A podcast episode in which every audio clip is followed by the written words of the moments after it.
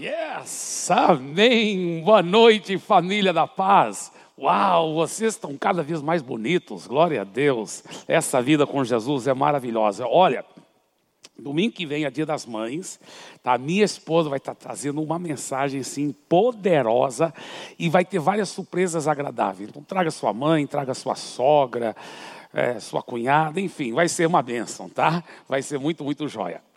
E essa semana agora, na qual estamos entrando, é a última semana do nosso jejum. Então, toda a igreja está convidada. Nós estaremos na, no prédio da Igreja Trindade, terça-feira à noite, de 8 da noite até as nove e meia da noite.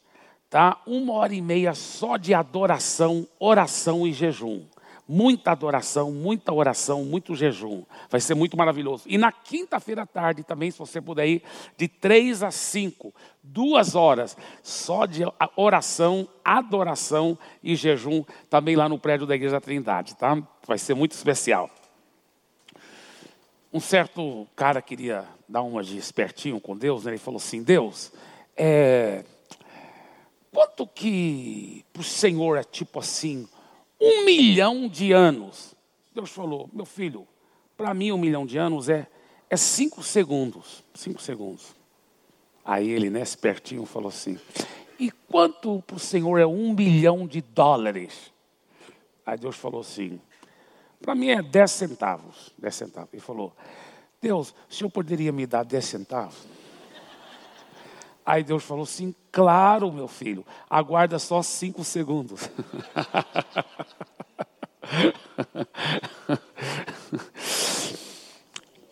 Domingo passado nós começamos uma minissérie de duas mensagens, hoje estamos completando, intitulado Fé versus Esperança. É interessante porque a realidade é que não existe ninguém que quer trazer um milagre para suas finanças, para sua vida emocional, para sua família, para sua saúde, mais do que Deus. Ele te ama apaixonadamente. Você que tem filho, pensa como você quer o melhor para o seu filho. Deus te ama mais do que você ama o seu filho. Deus quer te trazer o milagre. O problema não está do lado de Deus. O problema está no nosso lado. A Bíblia diz o seguinte: em Hebreus capítulo 11, versículo 6. Sem fé é impossível agradar a Deus. Muitas vezes a pessoa está chorando, Deus, você não está vendo minha sinceridade, por que, que não traz um milagre para mim, Deus? Deus está chorando muito mais, porque Ele te ama apaixonadamente. E Ele diz: Eu quero te trazer o um milagre, mas é necessário que você coopere comigo. A minha palavra diz: tudo que você ligar na terra será ligado no céu. Sem fé é impossível agradar a Deus. Com a fé, tudo é possível. Mas sem fé, é impossível agradar a Deus. Impossível. E aí que está o grande problema. Porque muitos cristãos pensam que estão tendo fé e não estão tendo. Eles dizem certas frases assim: Eu tenho muita fé que meu casamento vai mudar, vai melhorar. Eu tenho muita fé que portas financeiras vão se abrir. Eu tenho muita fé que eu vou ficar curado dessa doença. Só que isso não é fé. Estão usando a palavra fé, mas isso não é fé. Não é fé que elas estão tendo. Sabe por quê? Fé nunca é para o futuro. Nunca é. Então a pessoa está falando, eu tenho muita fé que isso vai acontecer. Isso não é fé. Isso não é fé. Isso é o que a Bíblia chama de esperança. A Bíblia fala que a esperança é uma certeza de algo que vai acontecer no futuro.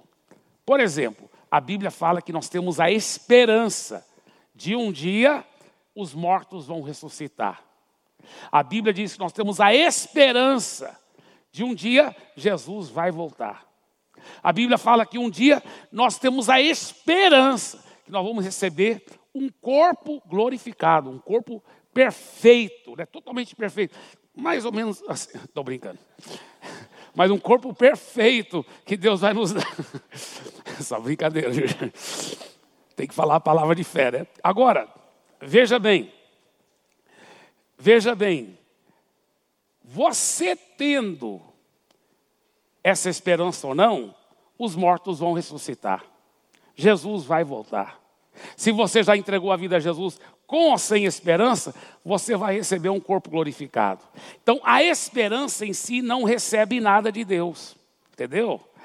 A esperança é uma certeza de alguma coisa que vai acontecer no futuro, mas ela não recebe nada de Deus. Para receber de Deus, é a fé, é necessário a fé. E o problema é que os cristãos confundem os dois.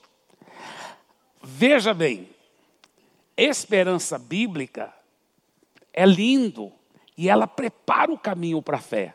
Por exemplo, a pessoa antes de conhecer Jesus estava em depressão, estava até querendo tirar sua vida porque ela não viu perspectiva nenhuma. Ela está pensando até em suicídio, está em depressão profunda, mas de repente ela entrega a vida para Jesus.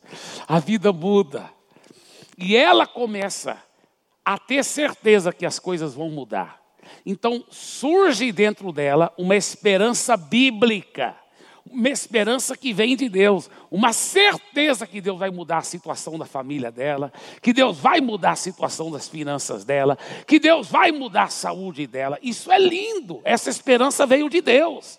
O problema é que essa esperança não é a fé ainda. Veja bem, essa esperança não em si sozinha não vai alcançar o milagre, não vai alcançar.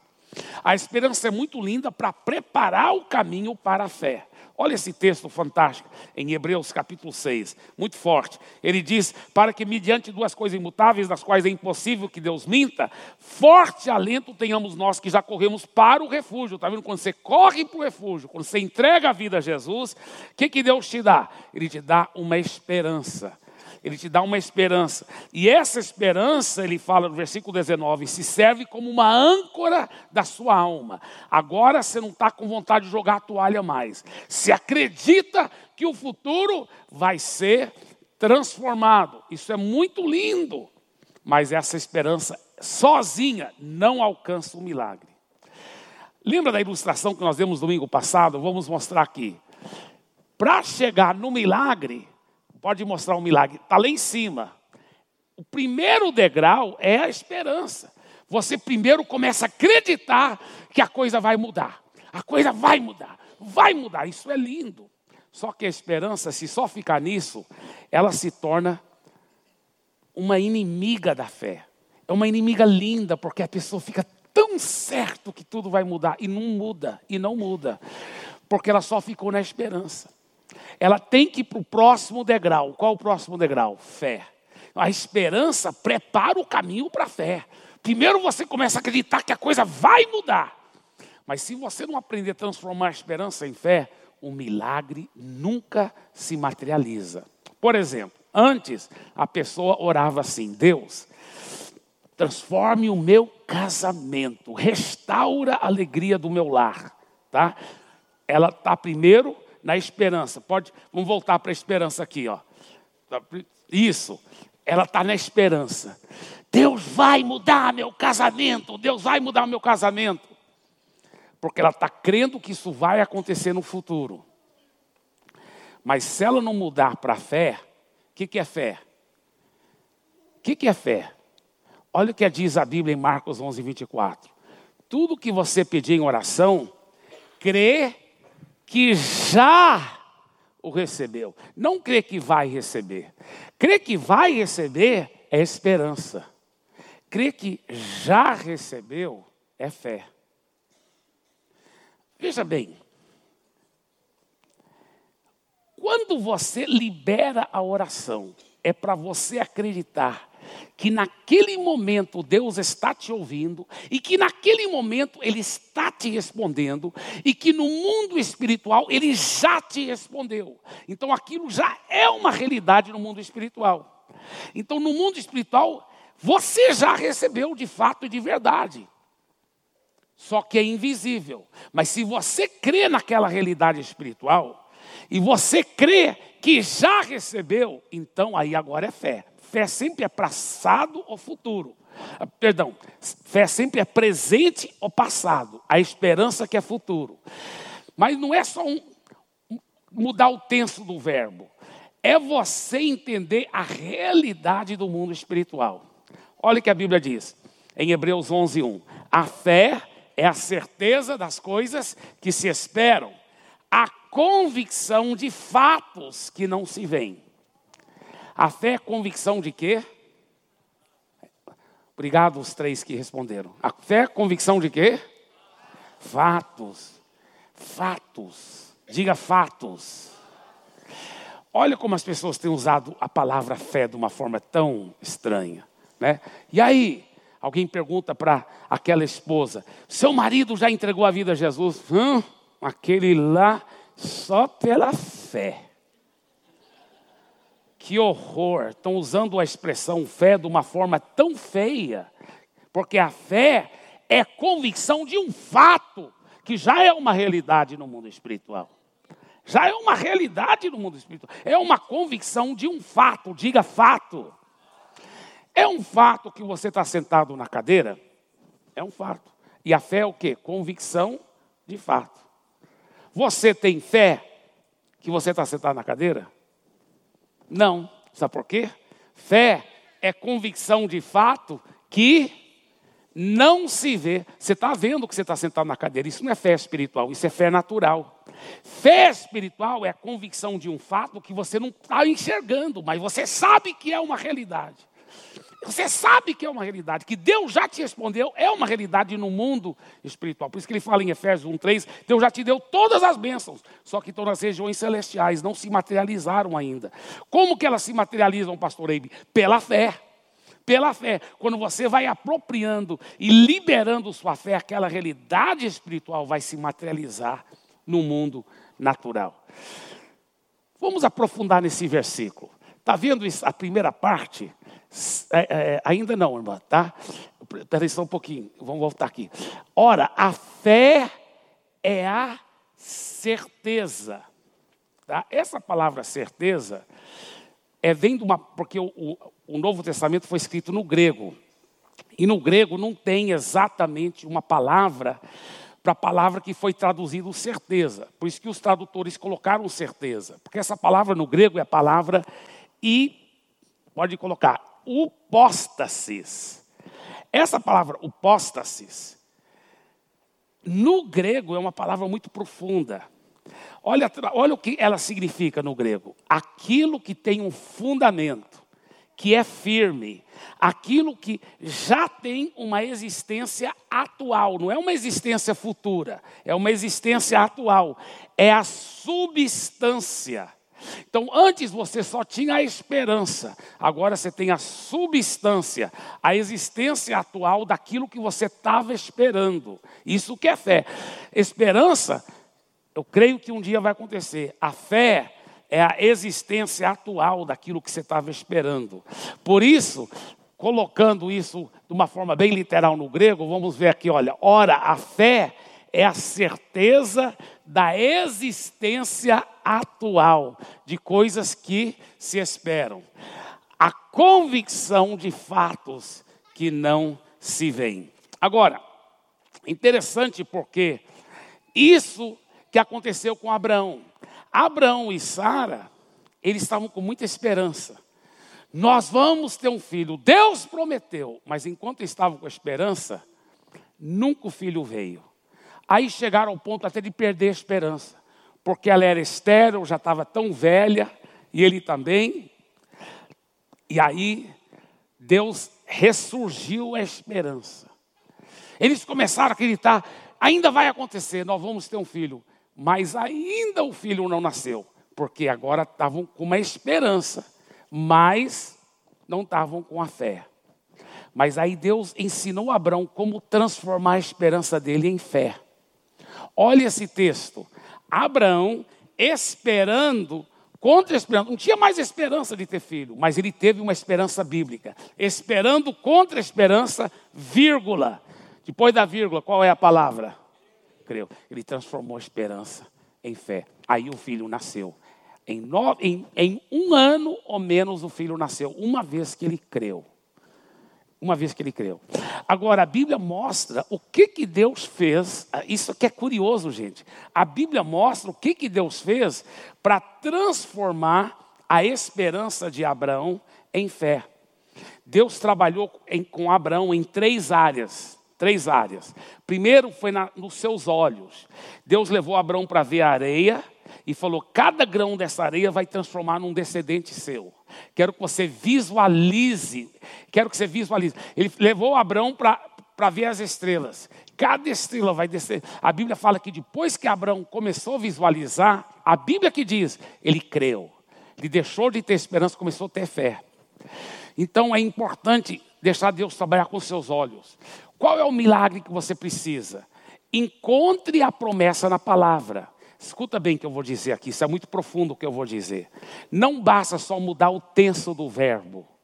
É importante você achar a promessa que tem na Bíblia sobre o seu assunto que você precisa. Tem mais do que 8 mil promessas na Bíblia. Tem promessa, viu, solteiro, para ter um casamento feliz. Viu, casado? Tem promessa de ter um casamento feliz, um matrimônio feliz. Tem promessa de não ser traído pelo seu cônjuge. Tem promessa na Bíblia. Tem promessa de prosperidade financeira, de saúde. Tem promessa, viu, estéreo, de ter filhos. A Bíblia promete. De ter filhos nascendo normais. A Bíblia está cheia de promessas maravilhosas. O problema é que a promessa não vai cair em cima de você como fruta madura cai da árvore. A Bíblia fala que é pela fé que você apropria a promessa, pela fé. Então, nós não podemos ser preguiçosos espiritualmente, temos que encontrar, são mais do que 8 mil promessas, pelo amor de Deus. Encontra a promessa e começa a tomar posse dela, na sua vida, nas suas finanças, na sua saúde, no seu ministério, em todas as áreas da sua vida. Vai crendo, vai tomando posse. Então, você encontra a promessa e você começa a visualizar, você já se vê com o resultado daquela promessa. Esse é, um dos, esse é um dos grandes segredos de transformar a esperança em fé. Outra área que Deus trabalhou com Abraão foi na sua mente. Porque uma vez que você começa já a se ver com um milagre, você começa a agradecer a Deus, obrigado, eu já tenho um milagre. Mas aí você vai sair fora do culto e o diabo começa a jogar pensamento de incredulidade, pensamento de dúvida. Ah, será que vai acontecer mesmo? Quantas vezes o diabo já sabe o que eu respondo para ele? Ele fala assim: Você acha que vai acontecer mesmo esse milagre? Eu falo: Não, Satanás, eu não acho que vai acontecer, eu sei que já aconteceu. No mundo espiritual já é uma realidade. Eu já sei. Você tem que combater as mentiras do diabo. É, na sua mente é uma batalha. Então Deus teve que trabalhar com a mente de Abraão. Deus trabalhou com a mente dele, uma mudança de mentalidade. E nós explicamos domingo passado algo muito profundo aqui. É comprovado pelos, pelos, pelos médicos neurologistas que o, cérebro humano não pode pensar em dois pensamentos simultâneos. Sabia disso? Você só pensa em um pensamento por vez. Então, quando vem um pensamento de incredulidade, o que, você pode fazer? A sua mente é um órgão do seu corpo, você pode controlar a sua mente. O que você faz? Você pega a promessa de Deus que te promete aquilo que o diabo está querendo que você duvide, e você substitua o pensamento de dúvida, de incredulidade, com o pensamento da promessa. Você substitua e você então escolhe a pensar naquilo que a palavra de Deus diz que é seu. Você pode substituir o seu pensamento. Outra forma de você controlar também os seus pensamentos, eu vou, eu vou mostrar agora para vocês através de uma experiência que nós vamos fazer juntos aqui tá? Eu quero a sua ajuda, por favor, para a gente fazer essa experiência, tá? Quando eu contar até três, que eu dissesse um, dois, três e vai, então, não em voz alta, só na sua mente, você vai começar a contar de 1 a 50, tudo bem? Você só na sua mente vai começar a contar de 1 a 50. Vamos fazer uma experiência aqui, tá bem? Então, um, dois, três e vai. Tá, então você está contando. Agora diga em voz alta seu nome completo. O que, que aconteceu com a contagem? Ela parou. Sabe por quê? Olha só, a sua mente teve que parar para ver o que, que a sua boca ia falar. Isso é muito profundo. Em outras palavras, a sua boca controla a sua mente. A sua boca controla a sua mente. A sua boca controla a sua mente. E essa é a terceira área em que o Espírito Santo trabalhou com Abraão. Deus trabalhou com Abraão com a sua boca, nos seus olhos, na sua mente e na sua boca. Olha só o que Deus fez com Abraão. Ele falou assim: Abraão, é o seguinte, eu vou te ajudar a ter fé de uma vez agora. O negócio vai funcionar. Deus falou assim: de hoje em diante, seu nome não é mais Abrão, seu nome vai ser Abraão. Abraão quer dizer pai de muitas nações. E a sua esposa não vai ser mais Sarai, vai ser Sara, que quer dizer princesa, mãe de multidões. Agora imagine ele com 100 anos de idade, ela com 90. Aí ela chamando lá: Abraão, venha para o janta. E ele, sim, meu amor, Sara. Todo mundo sabia, o nome dele não era Abraão, era Abrão. O nome dela não era Sara, era Sarai. E todo mundo sabia que no hebraico, Abraão significava pai de multidões. Pai de multidões, pai de multidões, venha para a janta. Sim, princesa, mãe de multidões. Aí os vizinhos falaram, estão caducando. De tanto eles quererem filho, agora já estão dizendo que já tem muitos filhos. Você sabe que esse é o segredo? Você tem que falar primeiro para depois materializar. Se você está esperando materializar primeiro para depois você falar, você nunca vai receber seu milagre. Primeiro você fala. Depois que Abraão e Sara começaram a falar, em nove meses o bebê nasceu. Em nove meses. É quando você fala, quando você fala que você libera o milagre é quando você libera com a sua boca, quando você declara. E é interessante porque a própria Bíblia ensina isso. A Bíblia já ensina isso muito, muito, muito, muito. Por exemplo, Tiago capítulo 3. Tiago 3 fala assim que a, a sua língua é o leme do seu navio, da sua vida. Então, veja, eu, eu amo essa ilustração que a Bíblia mostra em Tiago capítulo 3, versículo 4 e 5. Olha o que a Bíblia ensina. A sua língua é como um leme para um navio, tá? Então, imagina aqui comigo um grande navio e aqui atrás está o leme, que é submerso. O leme, veja bem, se eu virar o leme do navio para a direita, tá? Quem já me ouviu falar sobre isso não responde. Mas os outros podem responder. Se eu virar o leme para a direita, para onde vai à frente do navio. A gente pensa que é para a esquerda, mas não é. Escuta bem: se eu virar o leme aqui embaixo, para a direita, a água empurra a traseira do navio para a esquerda e a frente vai para a direita. Então, a realidade é que para onde você virar o leme é para aquela direção que o navio vai. Isso é muito profundo.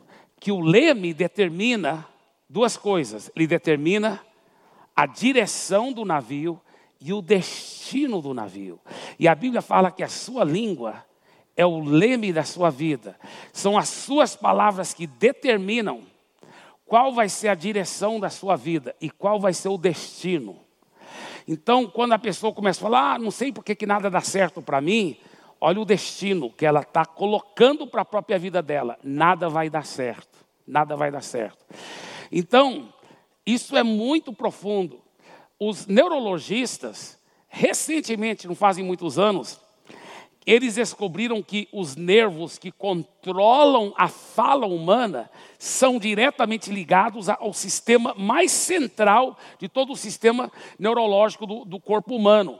Em outras palavras, dizem os neurologistas, até os não cristãos, eles dizem o seguinte: ah, foi descoberto recentemente que se alguém falar, tipo assim, ah, estou esquecendo as coisas, estou esquecendo, não sei, minha idade, que os nervos transmitem uma, a informação para todo o corpo e a informação que passa para todos os outros nervos, ele está ficando velho, prepara-se para morrer. Olha só, os neurologistas só estão descobrindo agora aquilo que a Bíblia já falava há muito tempo, que nossa língua é o leme do navio da nossa vida. Por isso que às vezes a pessoa está aqui no culto, ela começa a falar a palavra de fé. Eu e a minha casa servimos ao Senhor. Eu estou curado pela chaga de Jesus. Minha família toda é abençoada. O Senhor é meu pastor e nada me falta. Maior é aquele que está em mim do que aquele que está no mundo. No mundo. E, e, e, e eu tudo eu posso naquele que me fortalece. Sou abençoado e próspero. Ela começa a apontar o navio dela para a direção de vitória. Mas durante a semana, o maligno, de uma forma sutil, sem ela perceber, começa a falar besteira. Não sei, porque o salário não está dando, as coisas estão difíceis, a crise está ruim. E aí o navio, olha, que estava indo para a vitória, começa a ir para a derrota. Aí no domingo, ela fala vitória de novo. Ela, então a, a, a conversa dela é uma mistura de vitória e de derrota. Por isso que o navio nunca chega à vitória completa, nem à derrota completa. Por quê? Diz a Bíblia: homem de ânimo dobre, não pense que receberá coisa alguma do Senhor. A Bíblia que diz isso. É muito forte, é muito sério, é muito sério mesmo. Sabe que o maligno, de tanto saber desse princípio, o maligno treinou as pessoas em falarem de morte, até de uma forma muito casual, sem nem pensar. Por exemplo, a pessoa fala assim: Estou morrendo de saudade de você. Olha só, estou, olha o presente. Estou morrendo. Olha só. Ela, olha que a Bíblia diz em Provérbios 18, 21. A morte e a vida estão no poder da língua. Ela está apontando a língua dela para a morte. Estou morrendo de saudade. Ah, olha, morri de rir morri, ela até está declarando já no passado, já morri de rir. Estou morto, presente, olha, presente. Estou morto de fome. Estou morto de cansado. Por que, que as pessoas ficam falando em morte, morrendo, morri, estou morto, em vez de falar estou vivo, vivo, vivo? Por que, que fica falando de morte, morte? Já pensou nisso? Isso não é coincidência, não. É o diabo que treinou as pessoas em falar em morte. É o diabo que treinou as pessoas. Eu, eu sou brasileiro, nasci no Brasil, mas eu nunca estudei em escola brasileira, porque meus pais eram americanos, só fui para a escola americana. E com 17 anos de idade fui fazer faculdade nos Estados Unidos. Eu, então, meu, meu, meu inglês é muito melhor do que meu português, porque eu só falei inglês toda a minha vida. E, e veja bem, os americanos é a mesma coisa. Morri disso, estou morto disso, estou morrendo. É a mesma coisa. É a mesma coisa. Meu irmão é pastor lá no Japão. Eu perguntei para ele, ele falou: o japonês é a mesma coisa. Ficam falando de morte, morte toda hora. O pastor lá de, da Coreia falou a mesma coisa. O coreano é a mesma. Será que é uma coincidência que em todas as línguas foram treinadas em só falar em morte, morte, morte? Isso não é coincidência. Isso é uma diabocidência. É, é verdade, é verdade. É, o, menos do que um mês atrás, menos do que um mês atrás, mês passado, agora em abril, agora em abril, o comediante britânico Ian Cognito, esse, esse comediante que você está vendo aí, ele morreu no palco dez minutos após fazer uma piada de que estava tendo um derrame. Ele falou: Ah, eu estou tendo um derrame, e aí eu caí, e, e, aí quando eu acordei, acordei falando em galês, aí todo mundo riu. Passou dez minutos, ele cai no palco. A audiência acreditou que ele estava se tratando de uma encenação. E a audiência não estava sabendo que naquele momento ele estava morrendo mesmo. Ele tinha acabado de declarar com a boca, porque o poder da morte e da vida está na língua. Eu estava falando sobre isso lá em Fortaleza, uma senhora chegou para mim depois do culto, ela falou, pastor, você pode contar essa história onde você for. Tudo que o senhor está falando é mais verdadeiro do que as pessoas imaginam. Ela disse, o meu marido, sempre quando a gente estava lá no centro, andando de uma loja para outra e tal, ele falava assim, quero ir para a faixa de pedestre porque eu, eu, eu vou morrer dentro da legalidade. Eu vou morrer na legalidade. Vou morrer na legalidade. Ela disse, aí um dia, pastor, isso é um fato, aconteceu em Fortaleza. Ela disse, ele estava com meu filho lá no centro. Eles iam atravessar a rua, ele falou para o meu filho, não, meu filho, vamos lá para a faixa de pedestre, porque eu vou morrer na legalidade. E aí, quando estavam atravessando, já estavam terminando a faixa de pedestre, o filho dele estava na frente, por isso que o carro nem pegou o filho. Mas um carro veio e o atropelou, ele morreu instantaneamente na faixa de pedestre. Ele ficava declarando, ele ficava, o poder da morte e da vida está na língua. Isso acontece em todas as áreas da nossa vida, tudo. Você quer apropriar as promessas de Deus, comece a declarar. Olha essa promessa, por exemplo, Salmo 91, 10. Eu amo essa promessa. Nenhum mal te sucederá, praga nenhuma chegará à tua tenda. Irmãos, eu tenho aplicado fé nisso há anos. Sabe quantas vezes foi assaltado? Nunca. Eu não aceito assalto, não aceito acidente. Morei em Fortaleza, que é conhecido como uma cidade, uma das cidades mais perigosas, cheia de assalto. Tem gente que já morou, já foi assaltado cinco, seis, sete vezes. Eu nunca fui assaltado uma, nenhuma vez. Mas eu sempre declarei: nenhum mal me sucederá, praga nenhuma chega. Eu não, eu não aceito acidente, não aceito assalto. Eu não aceito virose na minha casa. A Bíblia fala: praga nenhuma chegará à minha casa. Não aceito, não aceito. Ah, pastor, não é assim. O cristão também. As pessoas pegam um monte de coisa que não estão na Bíblia e tentam impor na gente. Isso é religião. A palavra diz: mal nenhum te sucederá. Agora, qual o segredo para essa promessa funcionar? Olha, isso aqui é o versículo 10, né? Olha o versículo bem antes desse versículo. Pois disseste. Você declarou primeiro com sua boca: O Senhor é o meu refúgio. Quando você declarou isso com sua boca, olha o resultado. Você fez do Altíssimo a sua morada. Aí, por causa disso, nenhum mal te sucederá. Nem, pode mostrar, nenhum mal te sucederá. Praga nenhuma chegará. Mas primeiro você declarou com a sua boca. Primeiro você declarou. E por isso que mal nenhum te sucederá. Eu quero te desafiar a você começar a liberar palavras de autoridade. Ajuda um ao outro. Eu e minha esposa temos praticado isso em casa. Uma pessoa começa a virar o leme do navio para qualquer incredulidade. Não, amor, não vamos fazer isso. Vamos só falar palavra de fé, palavra de vitória, palavra de sucesso. Eu, irmãos, isso funciona em todas as áreas da sua vida é, tem uma história muito linda, é uma história verdadeira. Eu vou te contar a versão mais curta dela, porque ela é tão linda. E, e um dia eu vou poder te contar a versão mais comprida dessa história. Eu vi o próprio irmão dando o testemunho. É, ele, aconteceu com ele o milagre. E eu ouvi ele lá nos Estados Unidos contando o testemunho. Ele era um ex-integrante é, daquela gangue é, Hells Angels. Hells Angels quer dizer anjos do inferno. E eles normalmente andam aquelas motos, né? E aquela barbona, aquele cabelão, aquela, aquela jaqueta de couro com uma caveira escrito aqui, Hells Angels. Só que a mãe dele ela era muito crente e ela orava muito. Deus livra meu filho das drogas, desse crime organizado, dessas gangues, liberta, salva meu filho, pai, transforma a vida do meu filho. Só que ela orou, ela orou anos e anos e ele não convertia. Sabe por quê?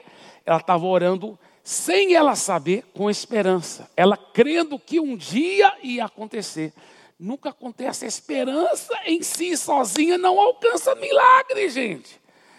Ela orou anos e anos e não aconteceu. Um dia alguém ensinou para ela isso que eu estou te falando para você. Ela falou: Meu Deus, eu estava orando errado.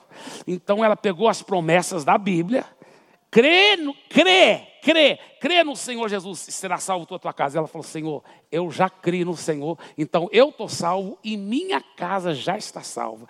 A partir de hoje, nunca mais lhe peço para salvar meu filho, eu quero lhe agradecer, porque a realidade no mundo espiritual é que ele já está salvo. Isso é um fato. E ela começou a louvar a Deus. Antes ela ficava acordada a noite toda esperando. Ele chegava às 5 horas da manhã, ela dizia: Meu filho, eu tinha certeza que a polícia ia ligar dizendo que encontraram o seu corpo. Agora que ela mudou a esperança para a fé, ela ia dormir cedo. Meu filho está salvo, ele está bem é obrigado. E ela ficava cantando durante o dia.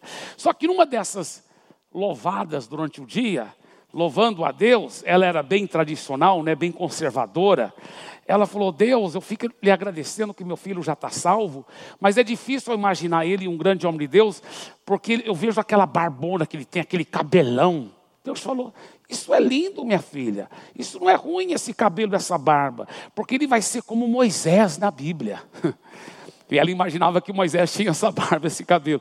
Deus disse para ela: assim como Moisés foi usado para libertar muitas pessoas da terra da escravidão, para a terra que manda leite, meio, leite e mel, o seu filho não vai só ser salvo, ele vai ser um grande homem de Deus e vai libertar muitas pessoas da, da, do pecado, da miséria, para o reino de Deus. Uau!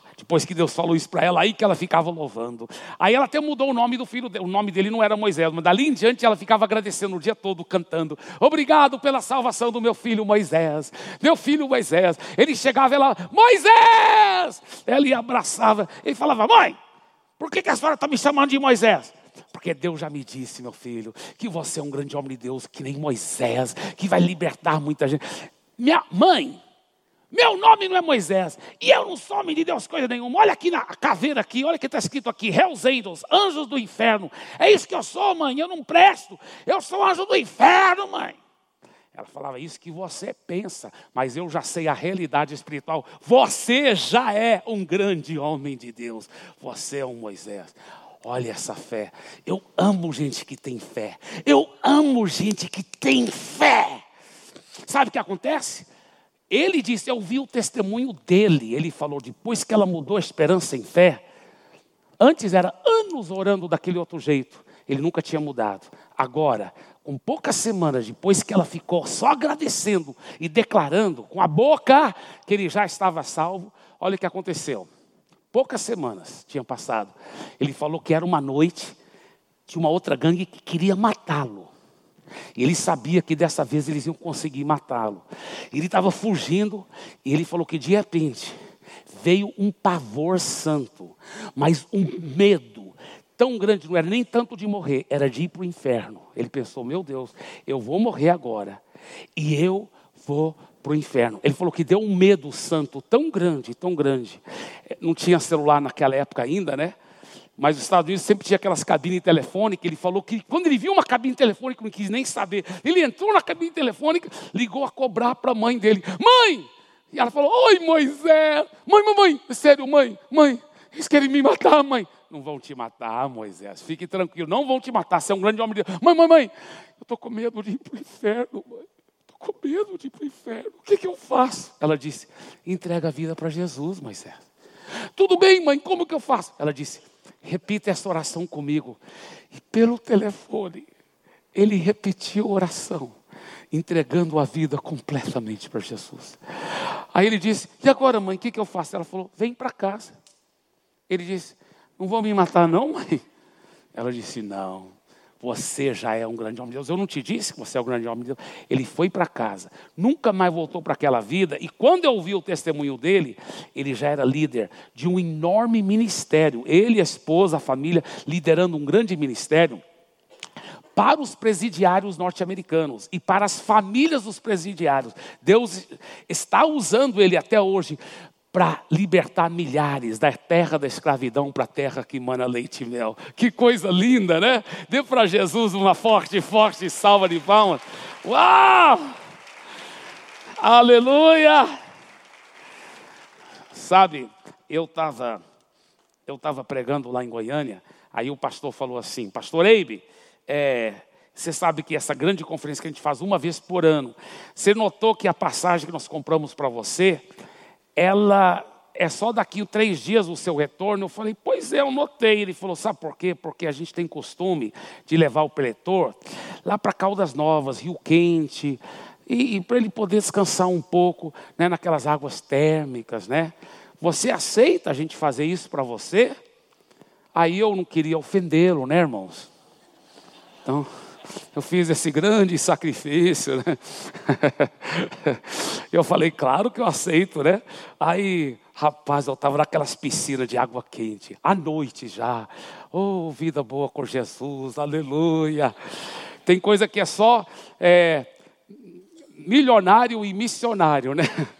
Aleluia. Oh, vida boa. E eu lá, de repente, eles ligaram o som lá das piscinas, o som que tinha lá fora. Gente, isso é um fato.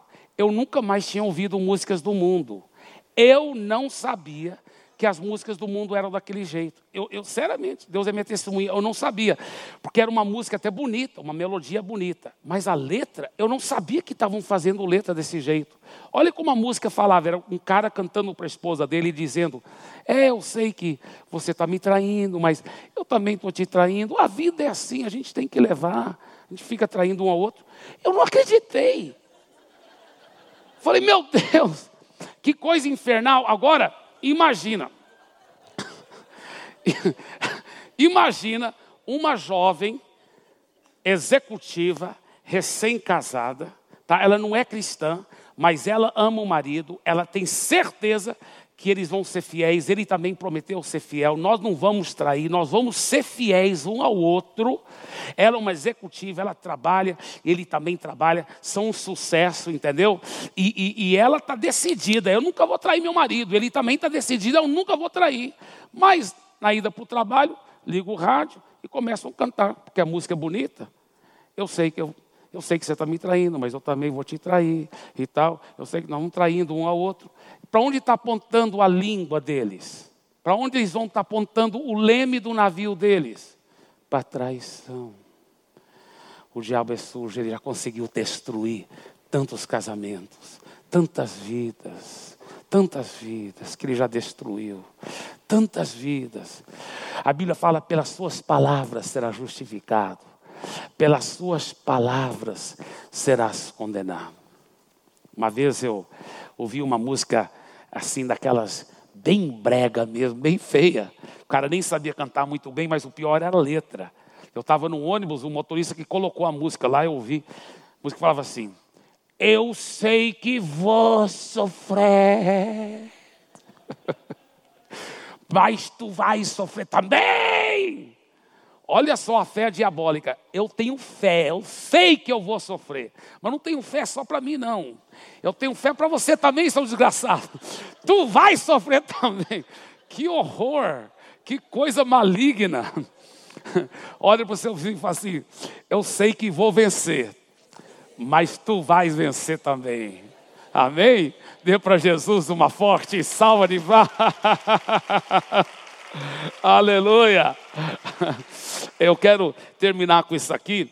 Eu, eu quando eu, eu cheguei lá em, em Santarém é, para pastorear, né, eu, eu comecei a entender que a gente deve declarar essas palavras. E eu, eu né, solteiro, bem novinho, e eu comecei a declarar: eu vou viver 120 anos de idade. Porque a Bíblia fala: aquele que honra pai e mãe terá uma longa vida e tudo irá bem para ele.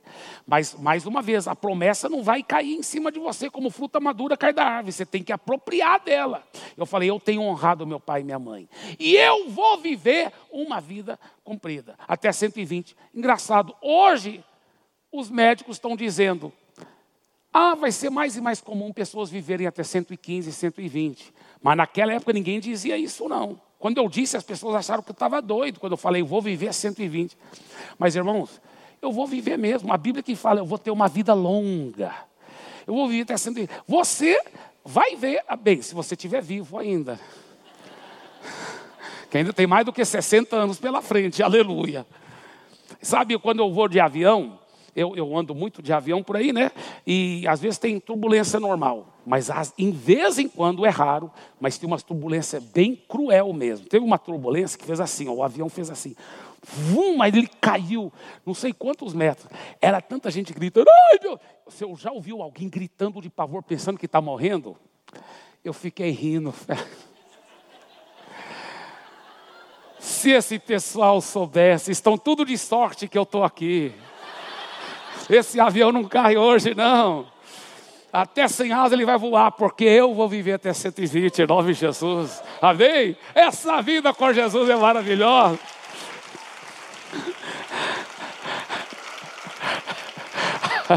Aí os jovens gostavam de uma música lá em Santarém. uma música que na época era a moda né, cristã. Bonita música, assim a melodia, ela fala assim. Dei um sorriso só, sorriso aberto, sorriso certo, cheio de amor. Dei um sorriso só, sorriso aberto, sorriso certo, cheio de amor. Quem tem Jesus gosta de cantar. Uau, até aí, bíblica a música. Mas olha o que ela falava. Quem tem Jesus gosta de cantar, vive sempre sorrindo, mesmo quando não dá. Hum. Já está errado. Olha como a religião pensa. Não, às vezes a coisa dá, às vezes não dá. É assim a vida. Isso é religião. A palavra não diz isso. O que, que a palavra diz? 2 Coríntios 2,14, olha o que ele diz. Mas graças a Deus que sempre nos conduz vitoriosamente. E, e, você sabe que o Novo Testamento foi escrito no grego. Se você aprofundar nessa palavra sempre, no grego, ela quer dizer sempre. Ela quer dizer sempre. Ele sempre nos conduz em triunfo. Diga, Ele sempre me conduz em triunfo. Só que a música piorava. Mesmo quando não dá, tropeça aqui, bum, cai acolá. Meu Deus! Aí os jovens cantavam, tropeça aqui, cai acolá. E depois não sabia porque que tinha tanto jovem que não conseguia andar em pureza, cair em pornografia, prostituição. Porque eles ficavam cantando, eu vou tropeçar, vou cair. Mas o que, que diz a palavra de Deus? Olha o que diz a palavra de Deus, Judas. Olha o que diz: Ele é poderoso para vos guardar do tropeços e vos apresentar exultação imaculada Pedro. Olha esse texto de Pedro.